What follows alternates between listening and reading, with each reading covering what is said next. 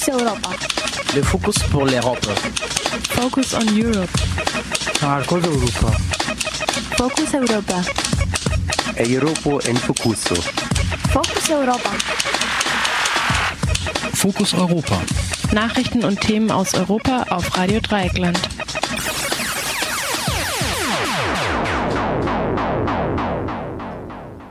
Und ihr hört die Fokus Europa Nachrichten am 5. Januar 2016.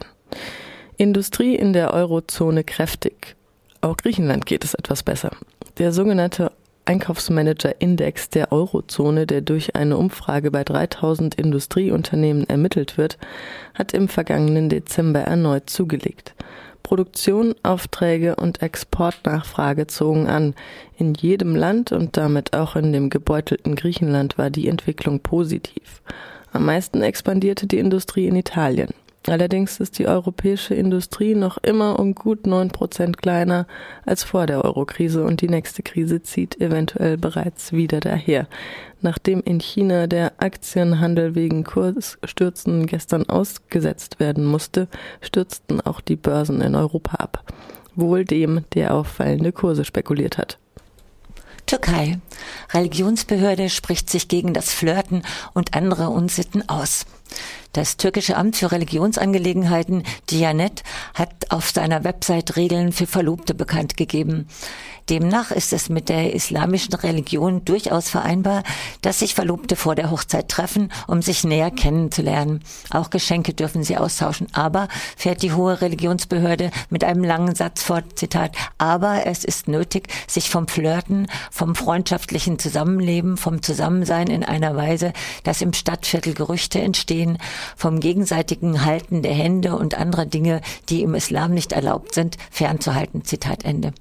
Die staatliche Religionsbehörde wurde von Atatürk mit der offensichtlichen Absicht gegründet, in der Türkei die Geistlichkeit zu kontrollieren und gegebenenfalls für seine Zwecke einzuspannen. Dadurch wurde allerdings die sunnitische Auslegung des Islam zu einer Art inoffizieller Staatsreligion der Türkei. Die Imame werden vom Staat bezahlt und die Moscheen werden vom Staat unterhalten. Das Dianet ist keine vom Staat unabhängige Einrichtung. Dass die neuen Sittenregeln nur ein paar Tage nach der Verkündigung einer strategischen Allianz mit Saudi-Arabien herauskamen, ist vielleicht kein Zufall. Immerhin hat die Sache auch eine gute Seite. Für Menschen, die nicht verlobt sind, wurden keine Regeln erlassen. David Cameron sucht Unterstützung der CSU. Wie die britische Zeitung The Guardian berichtet, will der britische Ministerpräsident David Cameron diese Woche einen Kongress der bayerischen CSU besuchen. Gemeint ist wohl die Klausur der CSU-Landesgruppe in Wildbad Kreuth am morgigen Mittwoch.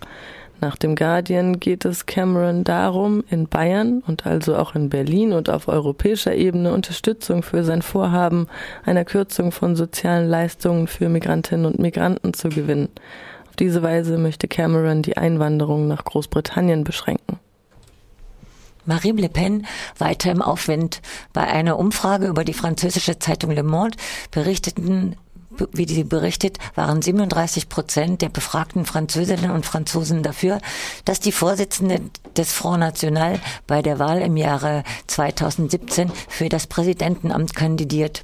Sie wurden allerdings nicht gefragt, ob sie sie auch wählen würden. Le Pen hat damit mehr Unterstützung als die amtierende, als der amtierende Präsident François Hollande und sein Vorgänger Nicolas Sarkozy.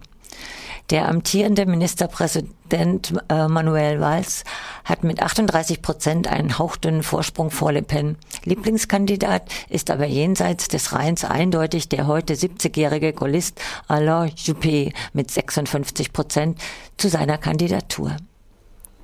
Parteiübergreifende Kritik an Waffenlieferungen nach Saudi-Arabien. Als Reaktion auf die Massenhinrichtung am Samstag und die wachsende Spannung im Iran haben sich am Montag Politikerinnen und Politiker der Opposition und der Berliner Regierung gegen Waffenlieferungen nach Saudi-Arabien ausgesprochen.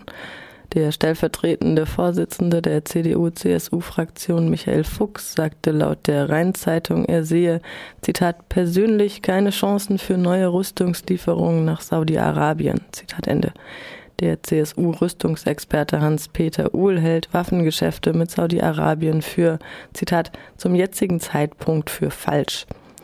Es war ein großer Fehler, Saudi-Arabien die Produktion des G36 zu genehmigen, meint der SPD-Sicherheit Sicherheitsexperte Rainer Arnold laut Süddeutscher Zeitung.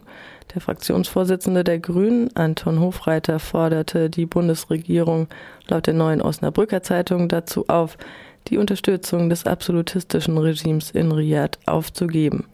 Es fällt jedoch auf, dass alle Politiker des Regierungslagers ihre Aussagen als Meinungsäußerung charakterisieren, nicht als Forderung an die eigene Regierung und dass niemand konkrete Schritte wie ein Waffenembargo erwähnt. Am vergangenen Samstag waren in Saudi-Arabien 47 Menschen hingerichtet worden, darunter der schiitische geistliche Scheich Nimr al-Nimr. Nimr war Terrorismus und Verführung zum Unglauben vorgeworfen Nimr hatte sich für die Rechte der schiitischen Minderheit in Saudi-Arabien eingesetzt. Als Reaktion auf seine Hinrichtung steckten Demonstranten in Teheran und Mashhad die saudische Botschaft und ein Konsulat Saudi-Arabiens in Brand. Darauf brachen Saudi-Arabien und Bahrain die diplomatischen Beziehungen mit Iran ab.